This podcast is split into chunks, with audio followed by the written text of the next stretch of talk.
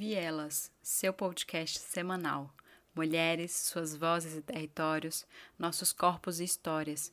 Percorra com a gente mais essa viela.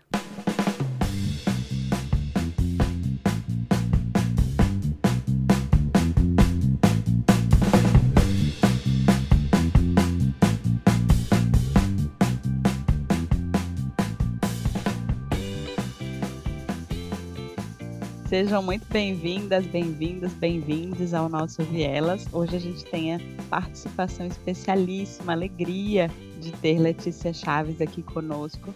Uma oportunidade da gente trocar sobre tantos temas assim que nos atravessam. E, enfim, é uma mulher que eu admiro imensamente, conheci através de Larissa, uma amiga é, em comum nossa, e que eu admiro e acompanho dentro da medida do possível desde lá, né? E que tem caminhos que se cruzam em alguma medida com os meus, então estou sempre atenta, né, aos movimentos na maternidade, na academia, e lá vamos nós, né, seguindo nessa, nessas jornadas. Muito bem-vinda, Leti. Chegue mais. Muito obrigada, Anne. Estou muito feliz com esse convite de estar aqui com vocês. É como você falou, assim, são trajetórias que desde que a gente se, se conheceu, né, a gente percebe tantos pontos de, de semelhança, de continuidade, de poder ter a outra como um, um espelho, às vezes, um, né? Tantos projetos, sei lá, que a gente, poxa, que legal, e, e isso faz com que a gente cresça muito, então estou muito feliz de estar aqui. Estou aqui registrando um tantinho para colocar também nas redes. Quero muito ouvir um pouco assim de você, para quem ainda não teve a chance, o privilégio de te conhecer, assim, um pouco das suas identidades e de onde você fala, enfim quem está a Letícia, quem é Letícia no momento. Nossa. Nesse momento, eu estou uma Letícia aprendendo mais do que nunca a estar presente no momento presente, né? Isso é algo que a minha segunda maternidade tem me trazido, né? Então, eu também estou mãe de duas crianças nesse momento e a Luan de seis anos, a Inê de um ano, recém-completado. E esse, esse papel, né, esse lugar de mãe, é, tem me tem reconfigurado todos os outros papéis nesse momento. Então, eu sou também né, educadora e trabalho com formação de professores já há bastante tempo, desde 2007 e nos últimos anos mais com foco na educação infantil. É, e tem uma trajetória também tudo sobre o sistema prisional.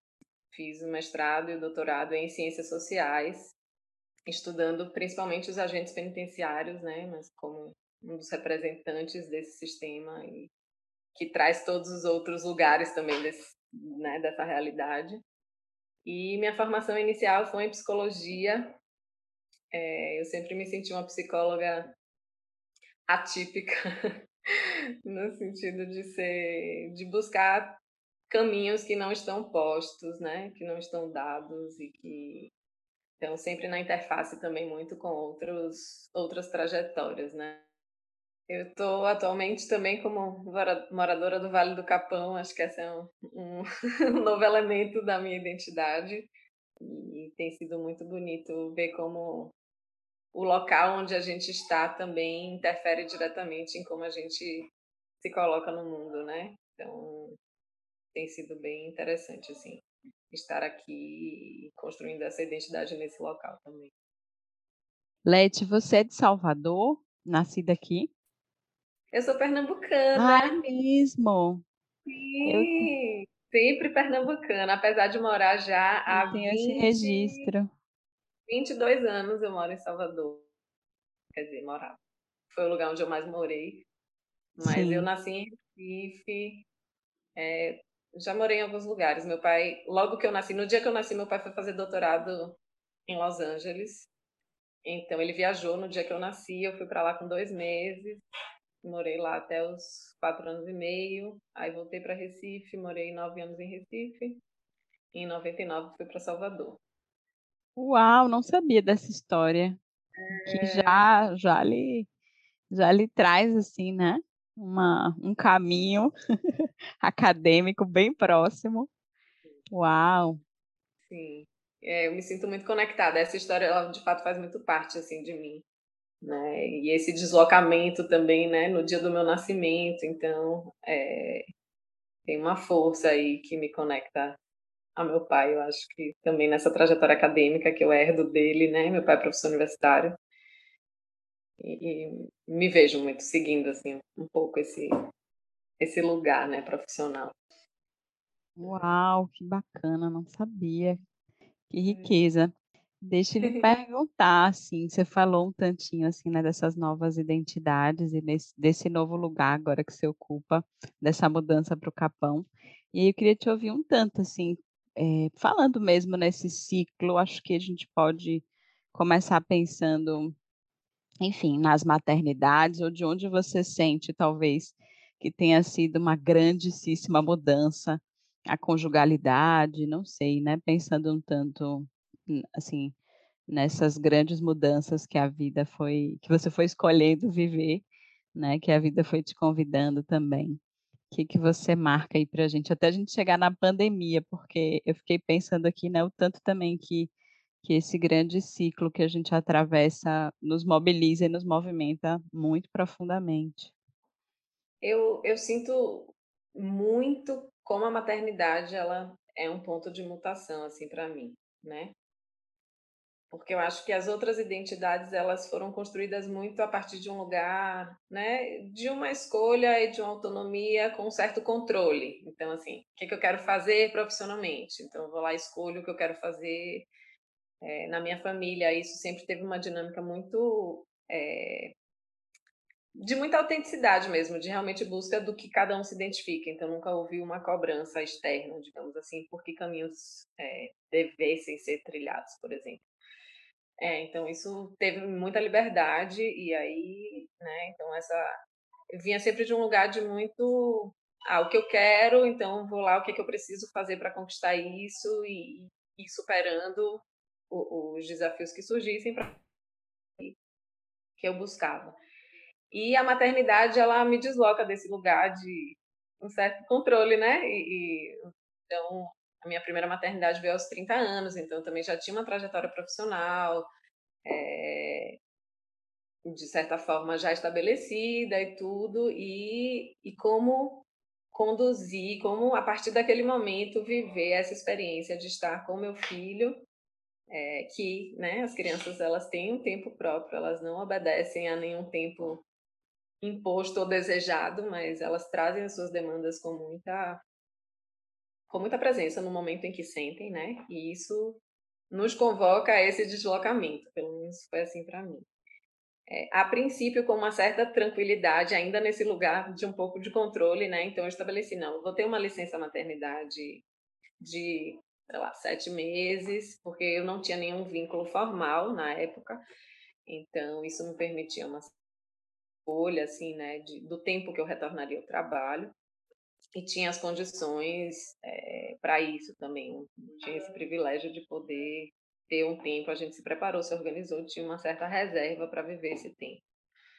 É, eu estava no meio do doutorado, inclusive, na primeira maternidade. Mas, então, eu achava que eu tinha um certo controle disso, né? ao mesmo tempo, para mim, tinha uma importância muito grande de ter mais tempo com meu filho, né? Minha mãe, eu venho de uma família de sete irmãos, do mesmo pai, da mesma mãe, vivemos todos na mesma casa.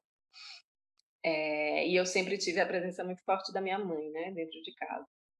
É, então, para mim, isso tinha um significado, assim, é, eu sinto a importância de estar presente na vida dos meus filhos e, e de equilibrar isso com o trabalho o que na minha história de vida foi uma novidade, né? Porque como eu tive uma mãe integral, digamos assim, é... então aí essa descoberta de como conciliar o tempo do trabalho, que era tão importante para mim, com o tempo da maternidade, foi um primeiro desafio. Mas na primeira gestação, apesar de tudo, apesar de, de estar né, fazendo doutorado, de ter tido filho, ainda resolvi fazer pedagogia num curso à distância nesse mesmo período. Não sei como, mas eu consegui conciliar essas coisas, né? E, e vieram muitas descobertas, porque apesar dessa proximidade com a infância é, que eu vivia profissionalmente, eu já trabalhava na, na escola nessa época é, e que foi um, um muito transformador assim para mim também poder viver, enxergar a infância de um outro lugar, né? Então, eu sou a segunda dos sete, então eu acompanhei minha mãe grávida de cinco, amamentando cinco, parindo cinco, né? Cuidando, brincando, enfim, dos cinco. Para o contexto, eu assumi um pouco esse lugar também de, de, de cuidado, né? Mas não tinha essa é, foi diferente, né? Assumir a minha própria maternidade e, e conciliar tudo isso.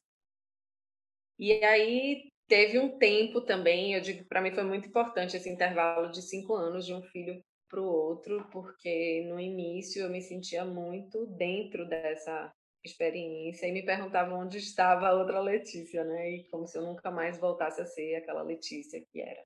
Obviamente, em alguma medida, nós não voltamos a ser quem éramos, mas de recuperar o meu lugar também dessa identidade fora do papel de mãe, né? E isso levou um tempo.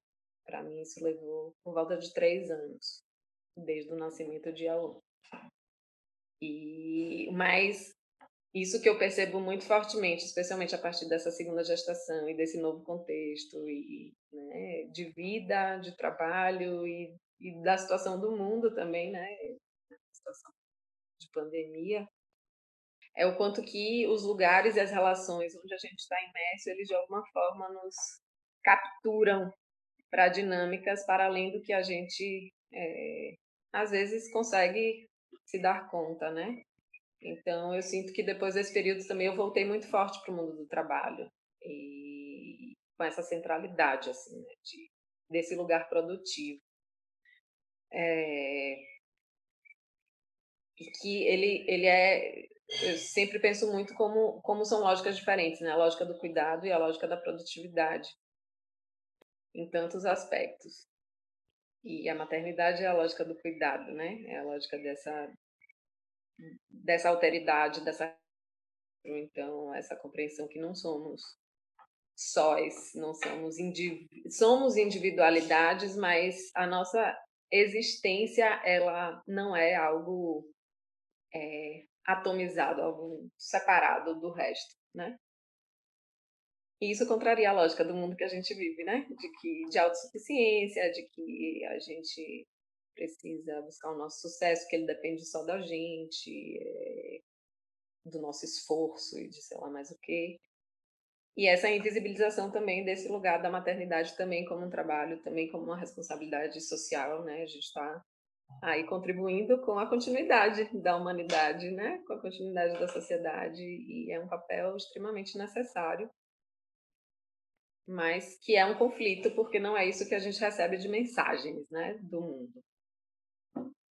Então, então eu me redescobri como, ok, meu filho já tinha né? Mas com três anos as crianças já têm um outro, uma outra demanda de cuidado, é, diferente, não menor nem, enfim, mas diferente e que a sociedade inclusive nos faz pensar que é menor, que agora ele já dá conta, né, sozinho, pode deixar na escola, leva para lá, leva para tal lugar e tal e outras pessoas dão conta. É, mas aí vem sendo, vem sendo um processo de muita de muito crescimento, assim, de muitas descobertas, e eu acho que os filhos, eles nos revelam muitos lados de nós mesmos, que nem sempre a gente enxergava, a gente achava que ninguém via, e de repente tem alguém que parece que cola naquilo e mostra pra gente, assim, com holofotes, né? Então, eu acho que permitir a vivência dessa maternidade de uma forma inteira é, é, é permitir, é estar disposta a esse percurso de autoconhecimento também, né? De transformação e que não é fácil, que não é nada fácil, mas que vai. É, e aí, a cada momento, novas perguntas vão surgindo, né? Novas perguntas, novos. Novas dimensões de nós mesmos, geralmente do que há de mais difícil também, né? Do que a gente de fato não, não daquele ideal, não do que a gente mostra nas redes sociais, mas do que é, de marcas, de dores, de carências e de então aí no meio desse percurso a gente né, já ia com cinco anos, então eu descobri que estava grávida de novo e nenhuma das minhas gestações foram planejadas, eu digo sempre que foram sempre muito desejadas, mas nunca planejadas. Um certo elemento também de em relação a isso de não querer controlar, né? Uma sensação de que a vida que vai vir através de mim, ela também não é só domínio meu, né? De agora quero ficar grávida. Mais de um sentimento de abertura, de, de estou disponível à vida, quero que a vida também se multiplique através de mim. E, e aí aconteceu também, né, essa segunda gestação, que veio como anúncio de uma mudança de tempos, né, da vida. Então, eu fiquei grávida em janeiro de 2020, descobri em fevereiro, prestes a fazer uma viagem para a Itália, estava na Itália quando surgiu toda a situação da pandemia. Então, foram muitos simbolismos assim para mim, né? Tudo isso, assim, viver esse momento de pausa porque a, a gestação tem para mim um pouco de desse sentimento assim de uma sei lá pausa de, de tantas outras coisas que acontecem para gestar né então é algo que está acontecendo que a gente não não vê vê a barriga crescendo mas está ali ainda tem um mistério né tem um mistério durante esse período de gestação e viver isso diante de um momento mundial também de, de coisas em suspenso, de pausas, de, de essa pausa é simbólica, né? Assim, quer dizer, é só uma metafórica, talvez, mas que não é pausa, a gente sabe que não é pausa. Que os ciclos, apesar de terem esses finalizações e recomeços, né? Como um ano que, que termina, a gente sabe que é sempre um contínuo. Mas, mas é como se fossem períodos, né? Momentos em que, de alguma forma, a gente fica mais atenta ao que está se passando, né? E aí vem também todos esses pensamentos de expectativa, de o que, que vai ser, o que, que a gente deseja que seja, né? É, o que, que a gente quer se dar conta e o que, que a gente pode se dar conta naquele momento para continuar essa caminhada. Então é um período de, de tomar um fôlego também, eu acho. E então, viver essa segunda maternidade foi, foi um pouco isso. A gente, é, depois desse susto inicial de estar no, no centro da crise mundial, né, fora da China, então, desse mundo ocidental, e a gente vem, então isso já foi muito forte, né, essa estar próximo a, a, a essa dimensão de uma vida que a gente não controla, durante a pandemia que eu senti o tempo passar pelo crescimento da minha barriga, porque os dias pareciam muito iguais, né? E essa coisa da gente não conseguir ter o futuro como uma dimensão palpável, isso deixou, né, tudo um pouco em suspenso. E é engraçado que apesar da gente saber que o futuro ele é sempre uma incógnita, a gente tem ele como uma dimensão que faz parte do nosso presente, né? Então a gente vive o presente muito em função daquilo que a gente imagina que vai acontecer, o que no futuro. Mas a pandemia acho que trouxe para todos nós essa esse vazio, né? Um pouco esse buraco de incertezas, de, né, não podia sair de casa, não podia ver as pessoas. Que é que vai acontecer? Estaremos vivos, não estaremos vivos? O que é que vai continuar vivo depois disso tudo? Então eu digo que foi um grande presente poder gestar, porque de alguma forma era um, um sinal de esperança, né, de que a vida continuava, de que haveria transformação, mas que, que a vida continua, né, para além de nós mesmos e dentro de nós. E, e tive. Diga, Lete. Eu tô aqui Essa acompanhando, assim, ó, vidrada, assim, nessa história, porque realmente atravessar esse, esse primeiro ano, né, que foi mais, de, mais difícil, mais denso, mais cheio de novidades, né, mais cheio de incógnitas, talvez, né, agora a gente consegue, depois também, agora, digamos, né, enfim, com tantas mudanças e, e com tanta devastação, mas também com essa com esse reconhecimento, né, de outros caminhos, de é, um, um, novo momento. Mas eu queria te ouvir um tanto sobre esse, esse mais, né, sobre esses ciclos, porque acho que a gestação é uma assim é um, uma expressão assim é, talvez a, a, maior assim talvez que a gente possa ter e viver né no nosso corpo de um ciclo que se inicia e de que se finda é, num determinado momento no parto e se abre de novo para uma, uma outra experiência e, e, e, marca muito ciclicamente esse processo, né?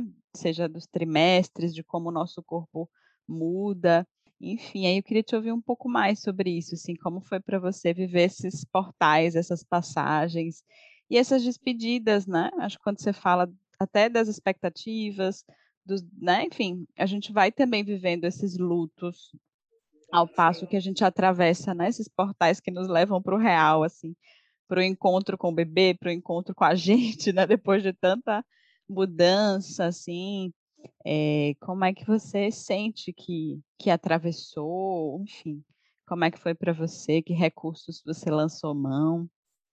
Uhum. É muito interessante porque eu sinto que eu senti esse ciclo da gestação sempre um passo atrasada. Minha sensação foi, se eu penso nessa gestação e na outra, né? Talvez por esse contexto mais amplo, né? Então, o que aconteceu? Eu voltei, né, da Itália, então tive que fazer uma quarentena. Eu digo a todo mundo que eu fiz 15 dias de quarentena mais do que todo mundo, porque a gente começou isso antes de ter sido declarado aqui no Brasil também essa necessidade, né? Então, é, e aí a minha sogra estava, minha sogra que já mora no Capão há mais de 20 anos, estava em Salvador conosco, no, já nos últimos dias, e quando foi declarado né, a, a, a quarentena no Brasil. E ela não tinha como voltar, porque ela tinha ido de ônibus. Então, nós arrumamos uma mochila, porque tinha aquela sensação de que era algo que, que passaria em 15 dias, em um mês, né? A gente falou, não, a gente leva ela lá e depois a gente volta. Então, fizemos uma mochila de final de semana e viemos para o Capão. E a situação toda foi se estendendo, então ficava sempre aquela expectativa do que ia acontecer, de quando é que ia ser possível e como é que iam ficar as coisas e, e tudo fechado. E a gente foi ficando, foi ficando, foi ficando, então. É... E aí eu me dei conta de que minha barriga já tinha crescido e de que, né, e que já tinham se passado dois meses, por exemplo. Um dos marcos para mim dessa junho. Então, que eu estava mais um, já na segunda metade da gestação é, e eu não tinha eu não tinha feito pré-natal. Eu fiz uma consulta em Salvador antes de vir, mas eu não tinha feito ultrassom. Minha ultrassom tinha sido marcada para um dia depois do início da quarentena, então a clínica fechou, não consegui fazer. Então, eu não sei nem exatamente, por exemplo, quando perguntam nasceu de quantas semanas, a gente não tem como ter certeza, porque eu só fiz uma ultrassom no mês de junho. E aí, quando a ultrassom é tardia, você não, não tem como precisar tão bem, né, a, a data. Então, e aí eu me dei conta, né? Não, não, não fiz pré-natal até agora, não sei com quem eu vou parir, onde eu vou parir, não tenho nada ainda, como é que a gente vai fazer tudo isso, né? Então me bateu um pouco de pânico, assim. Ao mesmo tempo, a gente não queria voltar para Salvador, ver esse confinamento dentro de um apartamento. E foi outra coisa que eu digo que foi um dos aprendizados para mim dessa pandemia, que todo ser humano precisa de um quintal, né? Precisa sentir a terra, precisa ter um lugar para olhar para o céu, sob a sua cabeça, né? E não só pela janela. E isso foi muito forte aqui na relação com o nosso filho, né, mais velho, de seis anos de como a gente ficou em casa, então a gente só ia no supermercado, mas tinha um quintal e aí tinha o mundo inteiro, né?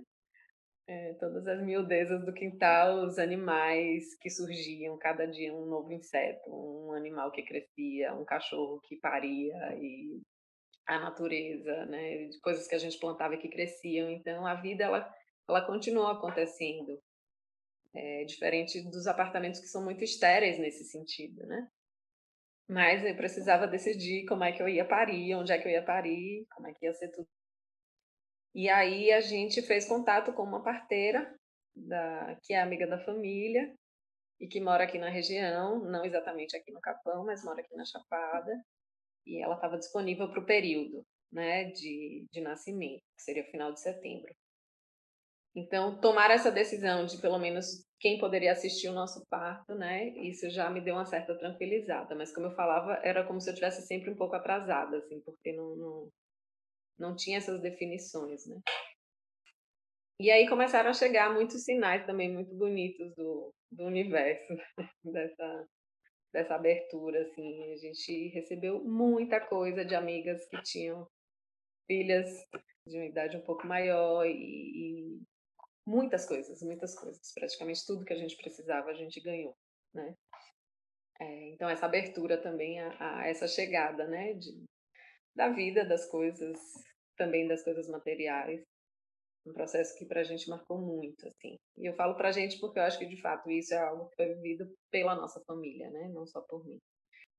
E aí consegui depois disso, então, fazer fiz só duas ultrações em toda a gravidez, né? Foi essa de junho e uma já da com 37 semanas, eu acho. E comecei a fazer o, o, o pré-natal no posto de saúde daqui, que tinha ficado, tinha interrompido no início, período inicial da pandemia, mas que depois retornou. Então fizemos todo o acompanhamento aqui. E aí foi se aproximando, na verdade, a data pelo, pelo a data prevista do nascimento pela, pela ultrassom estava 9 de outubro. Então a gente imaginava que seria por volta de outubro, né? E na minha primeira gestação eu senti muitos falsos trabalhos de parto, né? Os pródromos com, com antecedência. Eu sentia e às vezes engatava muitas contrações e depois de horas parava. E eu tive isso mais ou menos duas semanas antes de parir no primeiro parto. Então, nesse segundo eu comecei a ter umas contrações, mas eu não dei muita bola, não levei muito a sério. não vai passar, vai passar. E nisso, no dia 26 de setembro, do dia 25 para o dia 26, eu comecei a ter contrações, mas achava que era tranquilo, mas não dormi muito bem. Né? E no outro dia de manhã, naquela, que será e tal, e aí eu falei, talvez seja bom a gente cobrir o colchão, porque a, que a parteira tinha recomendado que a gente passasse um plástico filme no colchão, como ia ser parto domiciliar, podia ser que sujasse muito, enfim. E aí comecei a cobrir, imagine, com um rolo de plástico filme de 30 metros, sei lá quantos metros ele tinha, um negócio enorme, pesadão, com colchão, eu com barrigão enorme, e a gente arrodeando o colchão, eu e Yuri. E de vez em quando eu parava para ter uma contração, né? E sentia aquele negócio. Aí, nesse dia, isso durante a manhã, né, eu fui três vezes ao banheiro. E aí, quando foi na terceira vez, eu falei, tem alguma coisa aqui, né? Porque o corpo, de fato, ele se prepara para esse momento do parto, e um dos sinais é a evacuação, né? Eu falei, tem alguma coisa, vamos ligar para a parteira. E a gente ligou para a parteira super tranquilo, ah, e tal, é, a gente tá sentindo algumas coisas. Aí eu parava assim, né? Falando com ela. Parava, ela, isso que você tá parando é o quê? Isso é contração, é? Você tá já em trabalho de parto, eu tô indo pra aí. e aí, isso eram 11 da manhã, mais ou menos. E aí ela começou a se organizar para vir. É, e nesse meio tempo liga a tia de Yuri, que Yuri é meu esposo, né? E para comentar com a gente, porque aquele dia era o dia que fazia um ano do da passagem, né, do falecimento do meu sogro, do pai de Yuri. É, e ela perguntou, ah, vocês estão conectados aí com essa data e tal? Eu pensei em fazer uma missa, é, já falei com um amigo que é padre, vai fazer uma missa pelo Facebook, não sei o que lá. E a gente falou, sim, Lola, a gente está lembrado, mas eu acho que a gente está em trabalho de parto. e ficamos nessa conexão aí dessa, desses dois marcos tão importantes da vida, né, que é o nascimento e a morte. E foi muito profundo, assim, mas eu não estava sentindo dor, muita dor, não era uma contração dolorida. E foi um processo também para o qual esse parto me, me preparou, assim, para essa possibilidade de, de viver o parto como algo, um evento fisiológico e que não precisa sentir não precisa no sentido, né? O, o evento em si fisiológico ele não não é necessariamente algo que traria dor, né? E foi algo que eu construí também nessa relação com a parteira ao longo de toda a gestação. Alguns materiais ajudaram muito, meditações, enfim. E foi essa descoberta, né? Poxa, se o nascer é, é um evento né, indispensável à vida, faz parte da vida dos animais, não pode ser algo traumático, não pode ser algo né, que, que faça as pessoas, inclusive, pensarem quero ou não quero ter filhos, porque é algo que traz muita dor. Né? Naturalmente, isso não faz muito sentido. E se a gente acompanha, nesse período em que eu estava grávida, a gente teve uma das cachorrinhas daqui da casa minha sogra, teve filhotes, e foi algo, né, que ela buscou o ninho, construiu o ninhozinho dela lá, aninhou-se e pariu sem que a gente visse. Então, é, costuma ser algo muito natural nos animais. Por que que para a gente se tornou isso, né, de, de, de, ter toda essa outra dinâmica?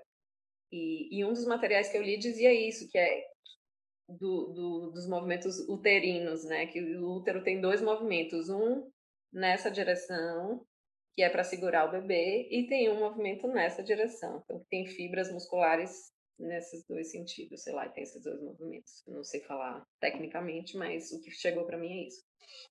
E o movimento na vertical é para a expulsão do bebê. Então, o problema é que quando está nesse movimento vertical, muitas vezes a gente faz o movimento né, para segurar o bebê, como se a gente não está pronta para aquilo, a gente está com medo, especialmente o medo, e a gente termina segurando. Então, os movimentos é, um trava o outro e isso gera dor.